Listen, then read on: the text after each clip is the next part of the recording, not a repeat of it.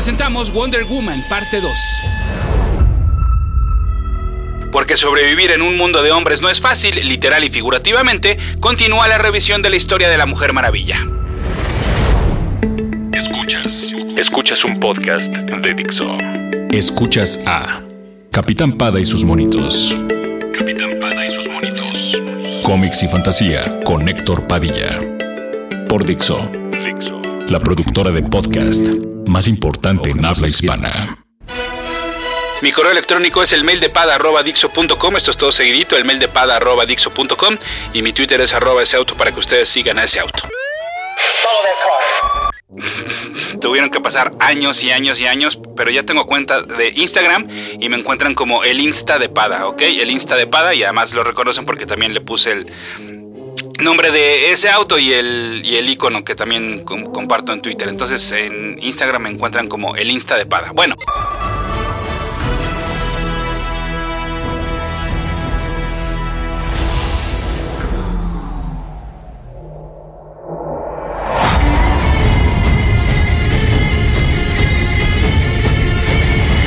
En la entrega pasada me quedé en el origen de Wonder Woman y como ya les decía no ha sido un personaje exento a diversas modificaciones dentro de su historia. De entre los más mínimos detalles, como por ejemplo que para ocultar su identidad en el concurso hay versiones que la ponen con un antifaz, otras con un casco, otras con una máscara que la transformaba en otra persona completamente diferente y otras de plano pues ya sin nada. Eh, otro de esos, bueno, ya no son detalles, sino que creo que el cambio más grande que se le ha hecho en los últimos años es eh, saber si tiene un padre biológico o no. La versión más popular es la que ya les mencionaba, de que fue creada a partir de una figura de arcilla. En alguna otra ocasión se coqueteó con la idea de que su padre había sido Hércules o Heracles, ¿no? Como ya eh, aclaré en la entrega pasada, producto de aquella noche en la cual este semidios traicionó a Hipólita y al resto de las Amazonas. Y como ya les había mencionado en alguna otra ocasión, en la versión de los Nuevos 52 se estableció que, como en la película, en realidad era hija de Zeus. Sin embargo, para la actual etapa de DC Comics, es decir, Rebirth, se publicó la saga Year One, en la cual se le dio una nueva revisada al origen y sentó las bases para quitar mucho de lo que se había establecido dentro de la corrida de Brian Azarello, dentro de estos Nuevos 52. Les digo, como ya les platicaba en alguna ocasión de esta, eh, de esta corrida. Bueno, eh, otro de los cambios que ha tenido en el origen es que mm, eh, en este, por ejemplo, en este Year One, el más reciente, es que recibe los poderes de los dioses hasta que ya está en Estados Unidos y no al momento de su nacimiento. No quiero parecer un cascarrabias que argumente que lo que a él le tocó es lo mejor, pero en definitiva prefiero quedarme con la muy detallada versión del origen del personaje que ofreció el escritor y dibujante George Pérez en el reboot de Wonder Woman a partir de las crisis en las Tierras Infinitas. Me parece muy romántica la idea de que, por ejemplo, las Amazonas en realidad contienen el alma de mujeres que a lo largo de la historia habían sido asesinadas injustamente por los hombres, y que Diana es la hija no nacida de la primera mujer que sufrió esta tragedia en la prehistoria. Por cierto, algo que ya no sé si es canon o no es su nombre o más bien de dónde viene el nombre. Existe la versión de que Diana es llamada así en honor a Diana la cazadora. Sí, la de la glorieta. Bueno, para mis amigos que no viven en México, en la capital tenemos una estatua de Diana la Cazadora. Diana es la diosa de la caza, de la luna y de la naturaleza, en la mitología romana. Es la contraparte de Artemis en la mitología griega.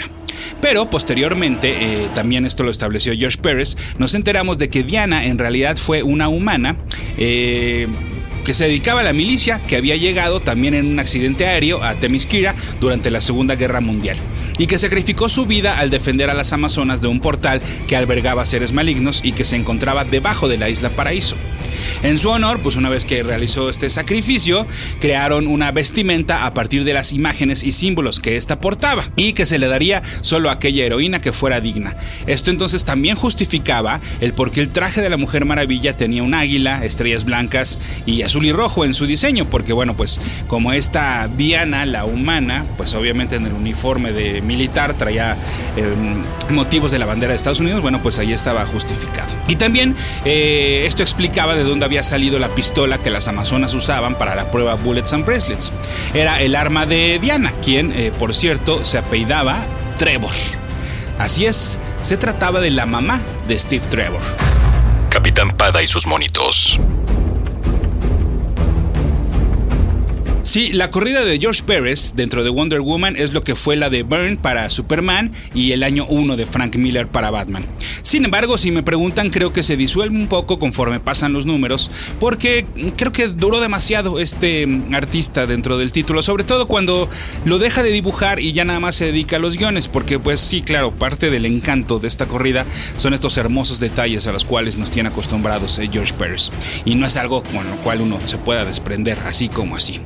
Pérez hacía muy sutiles insinuaciones sobre la sexualidad de las amazonas y sí pintaba a los dioses griegos como unos calenturientos. Sobre todo a Zeus, quien le pide a la Mujer Maravilla pues un poco de cariño físico. Cuando ésta se niega, el dios promete desquitarse de las amazonas, pero mejor logra negociarlo. Si Diana pasa la prueba de los dioses, entonces Zeus dejará en paz a sus hermanas. Este desafío consiste en adentrarse en el portal que ya les comentaba hace rato, donde la superheroína se enfrenta a hidras, medusas, minotauros, cíclopes y bueno, pues hasta rescata a Heracles. A este, por su ofensa contra las amazonas, lo habían castigado con cargar sobre su espalda el peso de la isla Paraíso. Wonder Woman se ofrece a ocupar su lugar o ayudarlo a soportarlo, y tal acto entonces termina con las pruebas, logrando que tanto Heracles como los dioses y las amazonas se perdonen los unos a los otros. Pero regresando al tema de la sexualidad, por una parte hoy en día existe pues mayor libertad creativa y de pensamiento para exponer y retratar perdón, diferentes situaciones. Desafortunadamente no faltarán aquellos que aún se siguen espantando o creyendo que están pervirtiendo a sus personajes. En la mencionada actual corrida del título a cargo del escritor Greg Ruca, es muy obvio que existen diferentes parejas dentro de las Amazonas, incluyendo la misma Diana. El personaje ha sido declarado extraoficialmente como bisexual, apoyado por los comentarios tanto de este escritor como de otros creativos que han trabajado en, pues, con el personaje. Eh, no recuerdo quién declaró, más o menos voy a parafrasear, eh, diciendo que es bastante lógico que en una isla solo habitada por mujeres se desarrollara entre las Amazonas relaciones de amistad, hermandad y amor. Esto me parece una gran aportación por parte de Ruka, pero a mi parecer de las pocas en esta corrida actual, ¿eh? Em, hay muy poquito que me ha gustado de lo, que he leído, ni dentro de esta historia del año 1, ni de las historias que ocurren en el presente. Por ejemplo, eh, siempre me ha parecido una necesidad el querer ligar el origen de un héroe con el de uno de sus villanos, y aquí se hizo eh, se involucró más a la vida de Wonder Woman a la doctora Bárbara Ann Minerva, o sea, Chita, la enemiga número uno de la Mujer Maravilla. Y pues no, les digo como que nomás no, como que está muy forzado. Pero no crean que es algo personal contra Greg Ruca, porque al contrario, eh, lo que me da tristeza es que se cumple el presagio de que el rayo no impacta dos veces en el mismo lugar. Y es que ya hace tiempo este mismo escritor se aventó una muy buena corrida con el personaje. De entrada es el autor de la mejor historia de la Mujer Maravilla y Batman que puedan leer, o sea, de los dos juntos. Se llama Wonder Woman de Jiquetea. Es eh, un solo número, es un especial, y después de muchos años de no haber sido reimpreso, actualmente lo pueden encontrar en el volumen 1 de la recopilación de la corrida de Greg Ruca para Wonder Woman, de la corrida eh, de la primera corrida, no, no esta de Rebirth. No les voy a decir nada sobre mm, esta historia. Solo, miren, si después de ver la portada no les dan ganas de leer esta historia, busquen la portada. Wonder Woman de Jiquetea, The Jiquetea, o sea, la Jiquetea. Bueno, eh, para los que dicen, no, me da flojera, o no te creo. Bueno, la portada de, este especial, eh, porque la portada de la recopilación es otra. La portada de este especial de, de Jiquetea es eh, la bota de la Mujer Maravilla sobre la cabeza de Batman, mientras este se encuentra sometido contra el piso. Sí, entonces de verdad se los recomiendo mucho. Capitán Pada y sus monitos.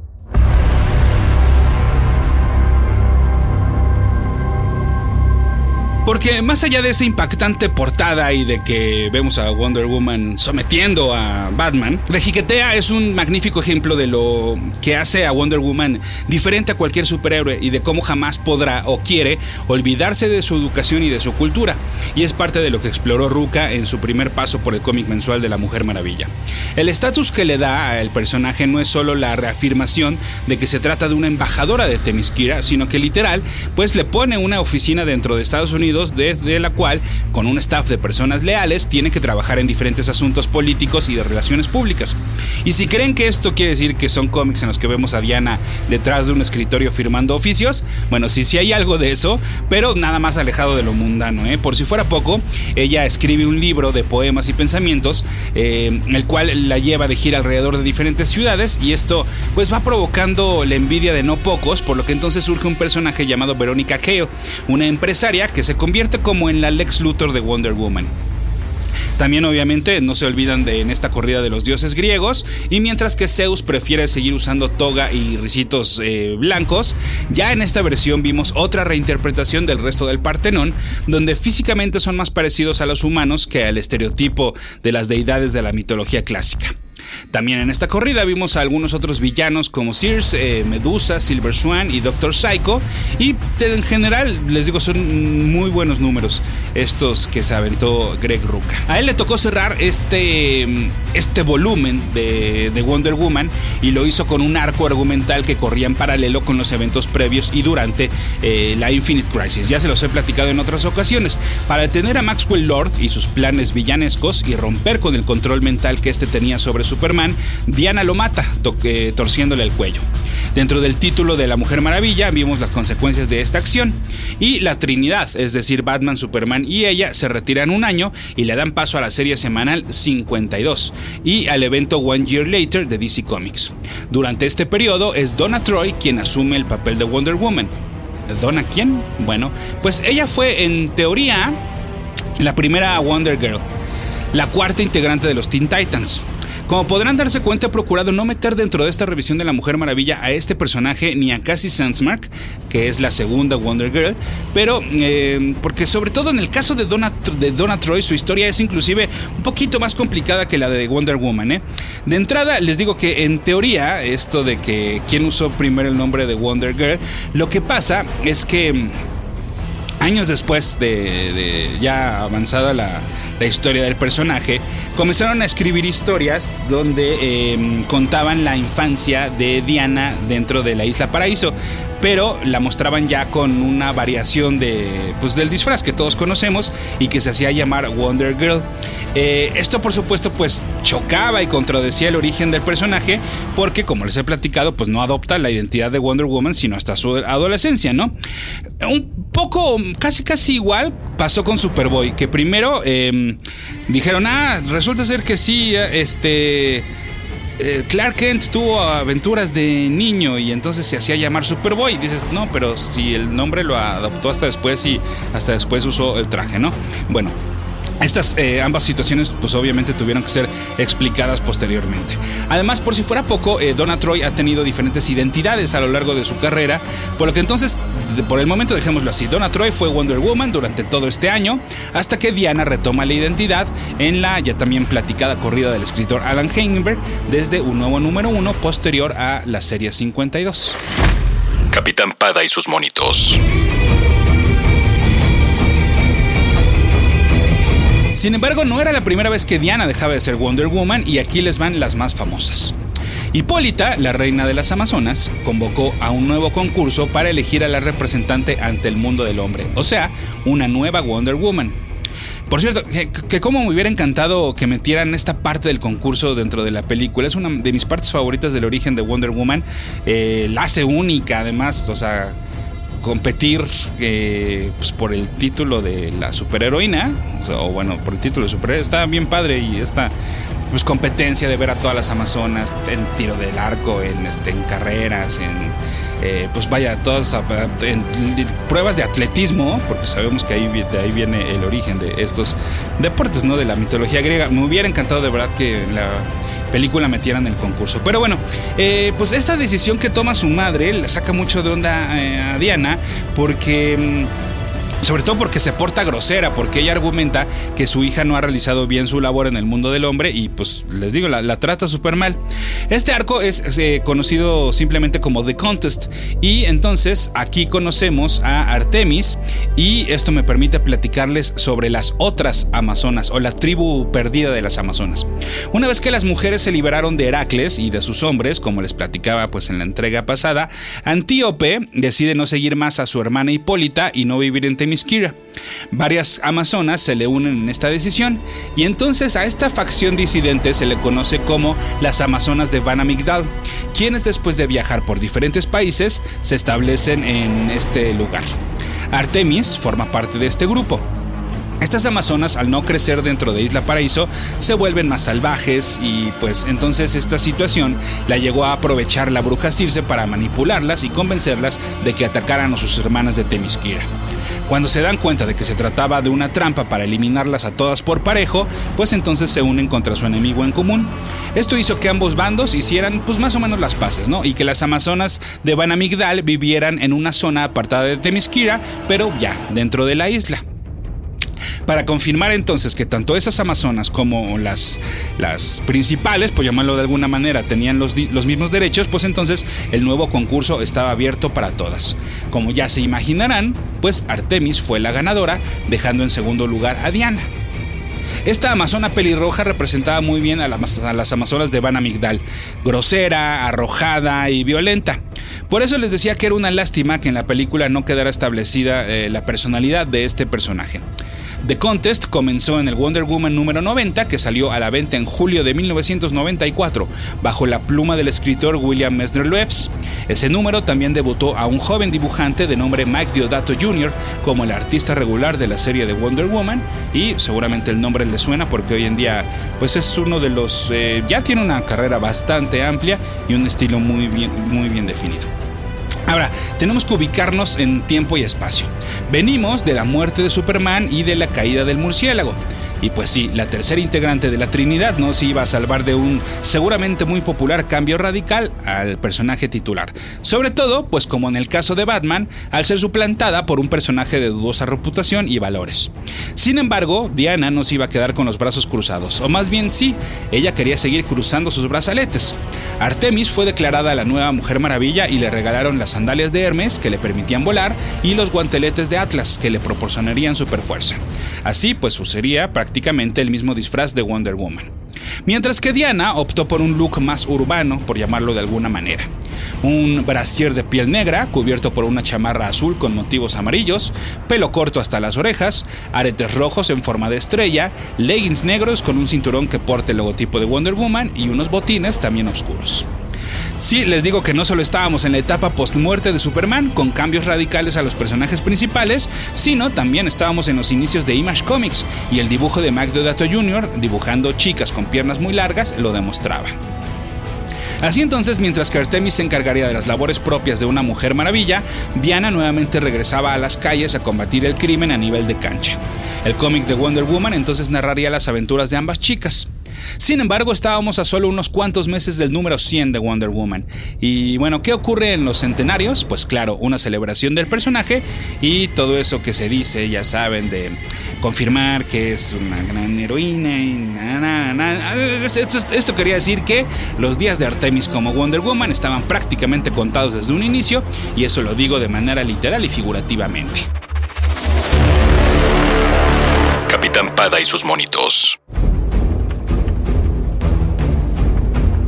The Contest fue la primera historia de la Mujer Maravilla que fue recopilada en un trade paperback, sí, aunque no lo crean.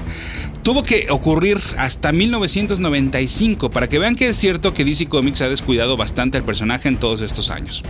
Una vez que terminó este arco, en los números posteriores, entonces nos enteramos de la verdad de ese nuevo concurso. Resulta ser que Hipólita en realidad estaba protegiendo a Diana, pues había tenido una visión en la cual la Mujer Maravilla moría. La brillante solución que se le ocurrió fue pues ponerle el traje a alguien más. Qué poca madre de la madre de Diana, ¿no? Sí, todos lo pensamos, pero no se preocupen porque ella pronto pagaría las consecuencias. Artemis entonces murió como Wonder Woman a manos del White Sorcerer y Diana retomó el papel, aunque fuera momentáneamente. Y es que de todas maneras murió, asesinada por el demonio Nerón. El truco de Hipólita no funcionó. Sin embargo, los dioses griegos arroparon a Diana y la convirtieron en uno de ellos, sí, en la diosa de la verdad. Y como castigo por sus acciones, a Hipólita la condenaron al mundo de los humanos para seguir combatiendo al mal como la nueva Mujer Maravilla, o la nueva nueva Mujer Maravilla. Bueno, y por Artemis ni se preocupen, ¿eh? porque revivió al poco tiempo cuando Diana la rescató del infierno, literal. Actualmente, esta grosera amazona forma parte de una especie de Trinidad Oscura en el título Red Hood and the Outlaws, eh, al lado de Bizarro, esta contraparte de Superman, y el titular eh, Jason Todd, o sea, el segundo Robin. Fue John Byrne quien se encargó de esta etapa de Wonder Woman, tomando el título desde el número 101, tanto en, tanto en el guion como en los lápices. Y sí, pues se esperaba lo que siempre se espera de él cuando se encarga de un título, replicar lo que hizo para Superman post-crisis en las Tierras Infinitas, o sea, realizar la versión definitiva del personaje. Pero para ello, primero tendríamos que ver a Hipólita como la nueva, nueva Mujer Maravilla, que ya les decía, usando un escudo y una espada como extras a las ya conocidas armas del personaje. Ahora, eh, no era después explicaron que no era la primera vez que Hipólita era Wonder Woman, y es que como ya les mencionaba en el podcast pasado, lo que motivó la creación de las crisis en las Tierras Infinitas fue pues la confusión que generaban tantas discrepancias de continuidad en el universo DC. Em, y la Mujer Maravilla pues no estaba exenta de estas porque al poco tiempo de haberse creado la Justice Society of America por allá de 1940 se incorporó a la alineación Wonder Woman. Posteriormente, en la Silver Age of Comics, en los 60, llegó la Justice League of America, de la cual la Mujer Maravilla fue miembro fundador.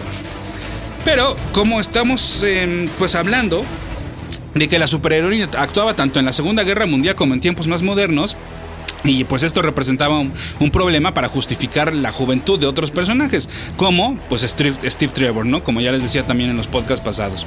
Entonces a Diana y a toda su mitología le vino muy bien que se justificara que todas las aventuras previas a las crisis en las Tierras Infinitas habían ocurrido en Tierra 2 y las aventuras modernas le corresponden a la Tierra 1. Además, también Byrne hizo que esa mujer maravilla, la de la Tierra 2, fuera Hipólita, al explicar que ya como Wonder Woman había viajado al pasado, donde había permanecido 8 años, y que ella era la que se había unido a la Justice Society. Esto pues quedaba más o menos bien, dices, ah, ok, es una buena justificación. Eh, y además eh, Byrne le puso una, a Hipólita una falda, o sea, como la que usaba Wonder Woman en sus primeros años, ¿no? Entonces ahí encajaba muy bien. Y si se me están confundiendo, entonces mejor ya, ya no andemos más en tierras, tiempos y más cosas de esas. Capitán Pada y sus monitos.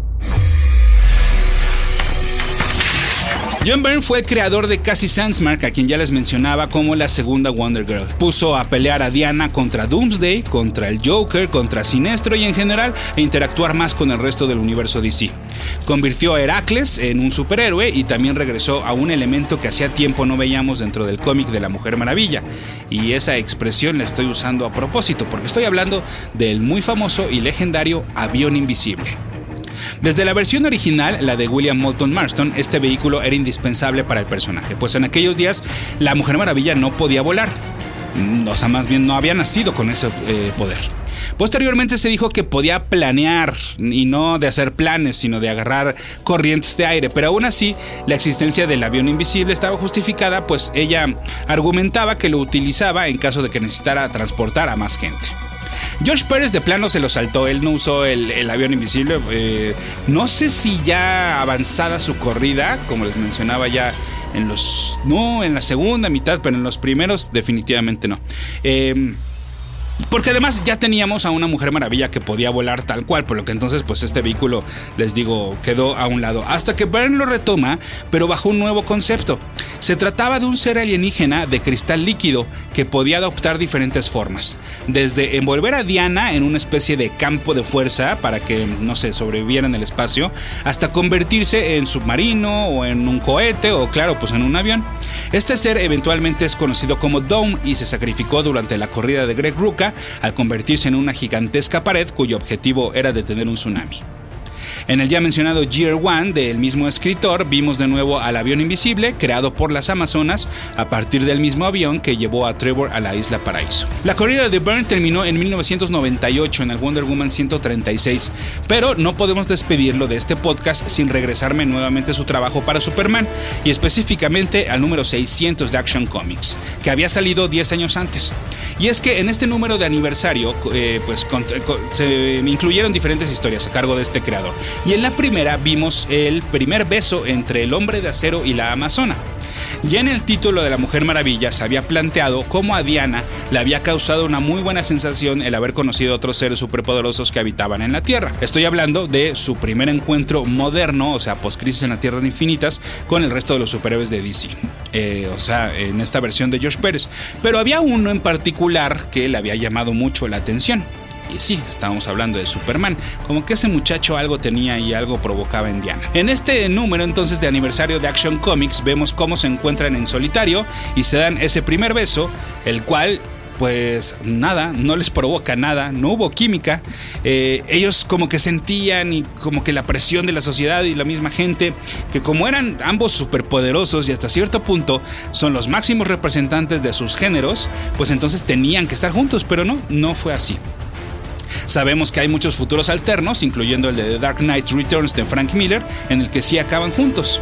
O bueno, no tenemos que irnos tan lejos, ya les había mencionado que durante gran parte de los nuevos 52, Superman y la Mujer Maravilla sí fueron pareja. Tan es así que compartieron el cómic mensual Superman Wonder Woman. Si bien para el final su relación tuvo varias complicaciones, ella lo acompañó hasta el final de sus días, literal, cuando esta nueva versión de Superman murió para darle paso al Superman previo a los nuevos 52, el que está casado con Louis Lane y con quien tuvo un hijo. Capitán Pada y sus monitos. Antes de terminar este podcast, quiero decirles que a los pocos días de haber grabado la primera parte de esta saga, se anunció que viene una película biográfica del creador de la Mujer Maravilla, titulada Professor Marston and the Wonder Woman. Se va a estrenar en octubre de este año y el papel de William será realizado por Luke Evans, el que interpretó a Gastón en la versión live action de La Bella y la Bestia. O sea que habrá que estar pendientes para ver qué tanto eh, ahondan pues en toda la psicología y la personalidad del profesor que ya les platicaba en la entrega pasada. Y bueno, pues si ustedes creen que estas transformaciones que ya les he platicado en este podcast eh, que ha tenido la mujer varilla han sido extrañas, pues espérense a escuchar el siguiente porque dejé la más radical para el final, así como también platicar de la famosa serie de televisión y algunas otras curiosidades del personaje. Todo esto y más en la próxima entrega de Capitán Pada y sus monitos en Dixo.com.